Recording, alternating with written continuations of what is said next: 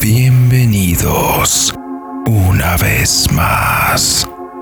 Vamos a escuchar la historia de Regina. Pónganse los auriculares, suban el volumen y apaguen la luz porque están a punto de escuchar historias y relatos en el umbral de la noche. Comenzamos.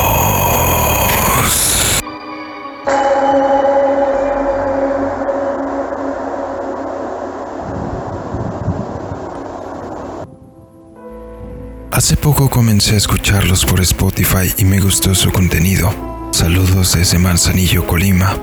Desde muy joven me he visto envuelta en situaciones paranormales. Recuerdo que cuando era pequeña jugaba con una niña que se aparecía en mi casa.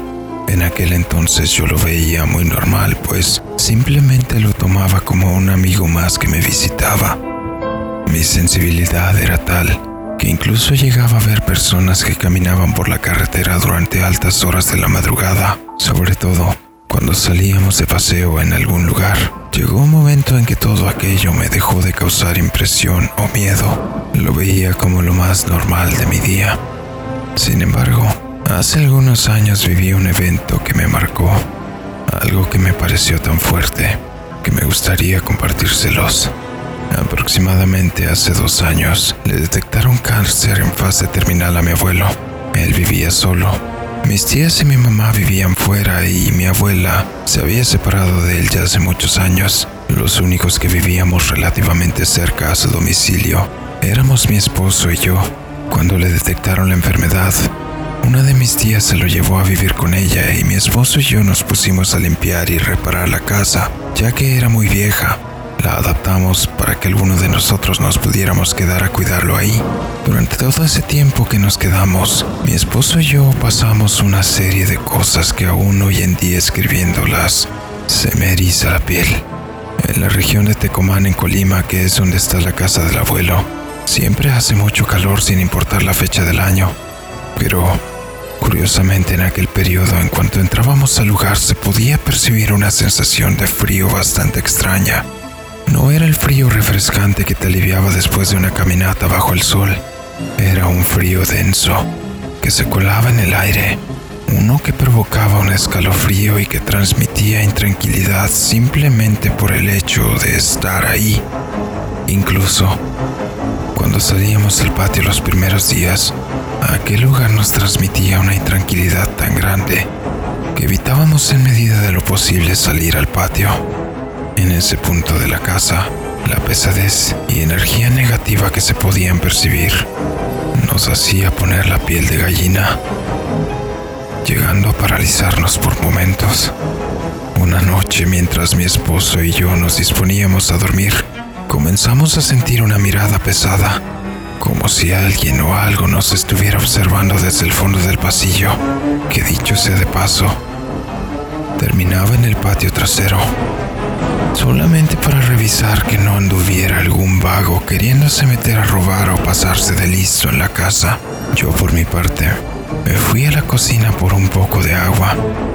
Mientras me serví, quedé de espaldas al pasillo y sentí que alguien me estaba observando. Era una mirada pesada, algo que me estaba haciendo sentir intranquila, pues había sentido una ligera brisa helada que me puso la piel erizada.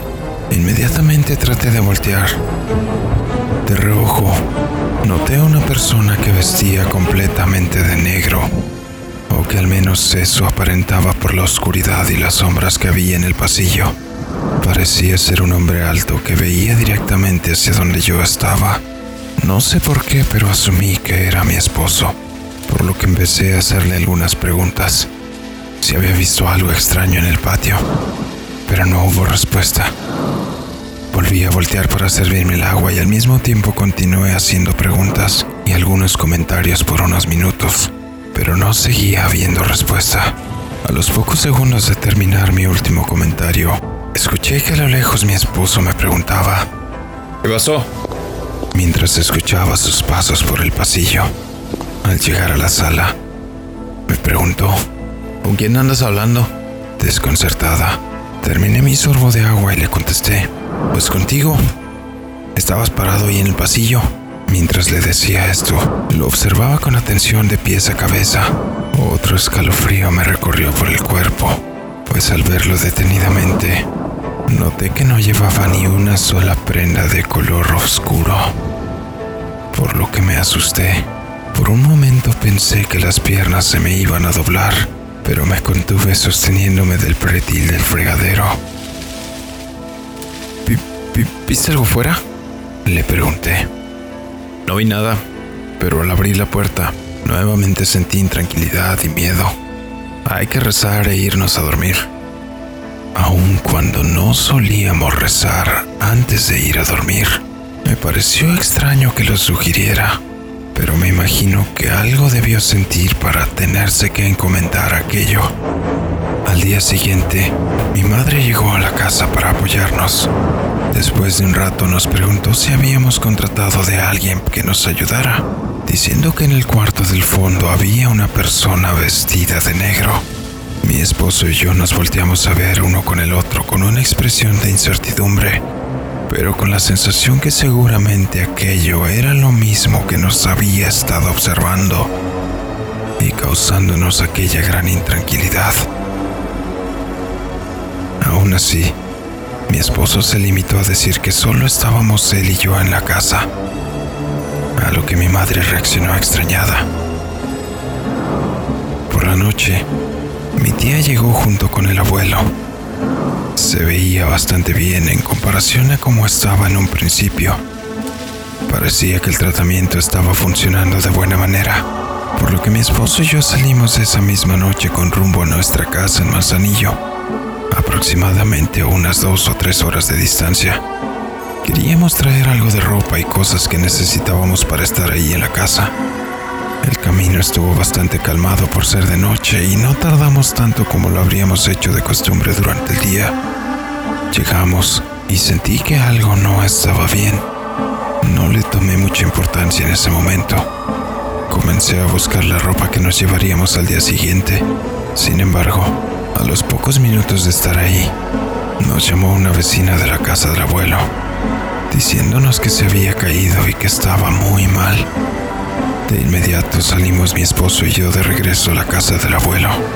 Al llegar, lo primero que pudimos notar al entrar a la casa fue aquella extraña figura humanoide vestida de negro, parada exactamente al final del pasillo, a unos cuantos pasos del cuarto del abuelo. Se me enchinó la piel, pero traté de ignorarlo en ese momento, pues me interesaba más saber cómo es que estaba el abuelo. Entramos a su cuarto. Ya lo había recostado mi tía sobre la cama, contrario a como lo habíamos dejado antes de salir hace unas pocas horas. Ni siquiera podía hablar o moverse. Su semblante se había visto afectado bastante. Lucía demacrado como si de alguna manera hubiera envejecido por lo menos cinco años más en tan solo unas pocas horas. Mi tía, quien también es médico, nos dijo que no tenía caso que nos quedáramos ahí, que el abuelo estaba en sus últimos días de vida. A pesar de que el consejo, mi esposo y yo decidimos que nos quedaríamos para acompañarle. Dormimos junto a la cama en unas cobijas cuidándolo y rezándole sin embargo, cada vez que nos disponíamos a rezar, aquel extraño ente sombrío aparecía y mi abuelo se ponía muy mal. Conforme pasaba el tiempo en la casa empezaron a pasar situaciones bastante extrañas. Con el transcurso de los días, sobre la puerta de la casa del abuelo empezaron a aparecer animales muertos. Distintos tipos de aves que llegaban al lugar solamente para morir frente a la puerta. ¿Era eso? ¿O que algún otro animal se encargaba de llevarlos y dejarlos específicamente en ese lugar? El olor animal muerto era bastante intenso, a pesar de que cada que nos percatábamos que había algún nuevo animal en la entrada y de inmediato los retirábamos de ahí, aquel extraño olor putrefacto era muy intenso de dentro de la casa. Mi mamá y mi tía decidieron acudir a la iglesia en busca de un sacerdote para que le diera la extrema unción al abuelo, y este acudió al domicilio a prestar el servicio. Le dimos al abuelo un baño de esponja antes de que el cura llegara para que pudiera recibir el sacramento en sus mejores condiciones posibles, por lo menos a como se lo permitía su estado de salud. Cuando el cura comenzó con la oración, él se puso bastante mal. Empezó a vociferar que le encendiéramos una vela. Ninguno de los presentes entendíamos lo que pasaba. Parecía desesperado, ansioso, ansioso porque le encendiéramos aquel cirio, pero no sabíamos a qué se refería. Como pudo, nos dijo que se trataba de una vela especial que tenía guardada en un gabinete de la cocina pero ni mi esposo ni yo habíamos visto algo similar a una vela mientras estábamos haciendo las labores de limpieza. Por lo que se puso aún peor cuando supo que no la habíamos podido encontrar. Cuando el padre siguió poniéndole el aceite sobre el cuerpo, mi abuelo comenzó a llorar y a gritar. Los quejidos que salían de sí eran desgarradores. Aún hoy en día solamente de recordarlos me provocan que se me erice la piel pues, igualmente conforme se quejaba y se retorcía, no nos podíamos explicar a qué se debía todo aquello.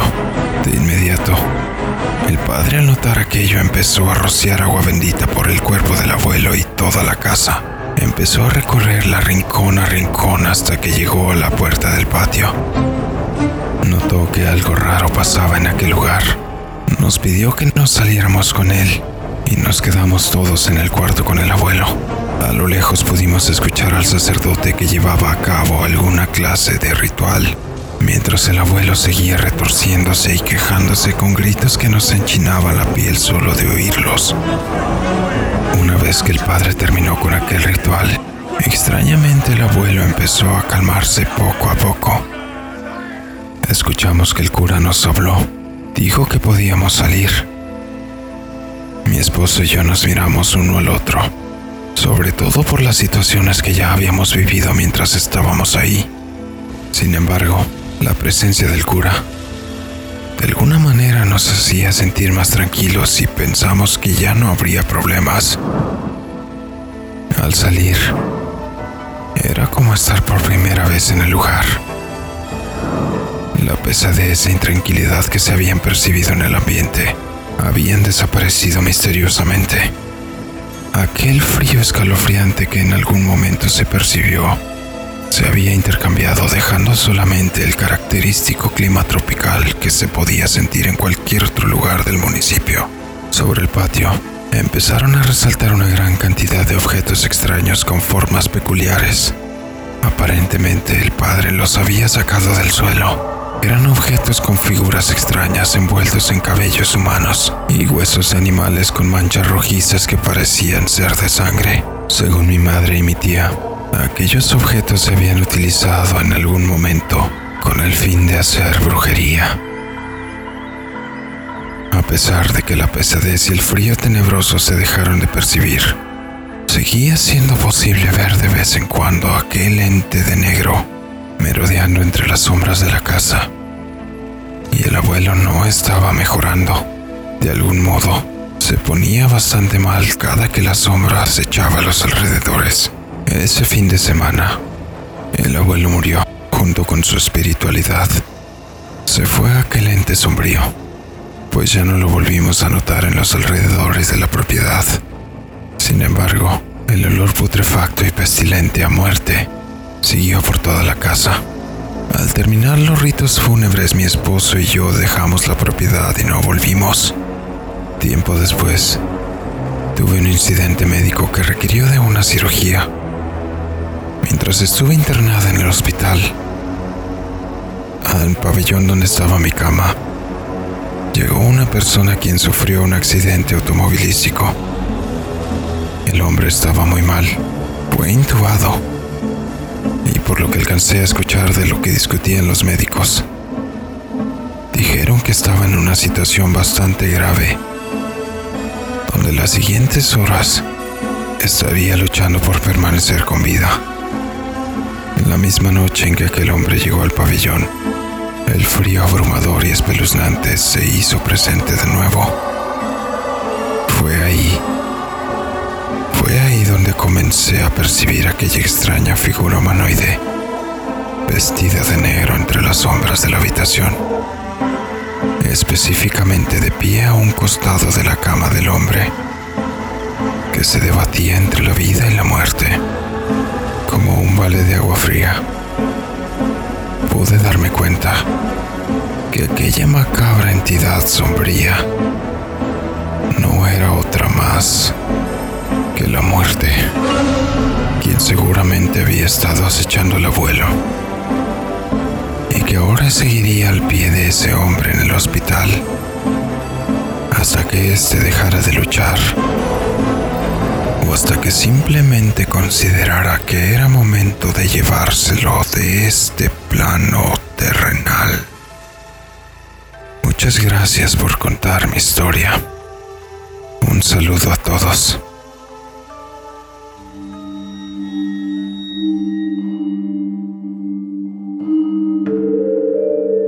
Y así llegamos al final de esta historia.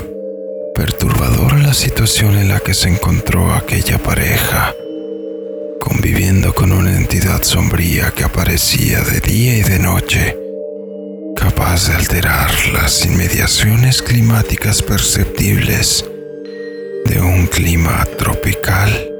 Déjame en los comentarios si has escuchado de una situación similar dinos simplemente qué te pareció la historia y sobre qué tipo de otros relatos te gustaría escuchar. En la descripción puedes encontrar nuestras redes sociales para que nos apoyes y sigas en ellas, especialmente siguiéndonos en la plataforma de YouTube, suscribiéndote, dándole un like y compartiendo para de esta manera poder seguir trayendo más relatos en todas las plataformas.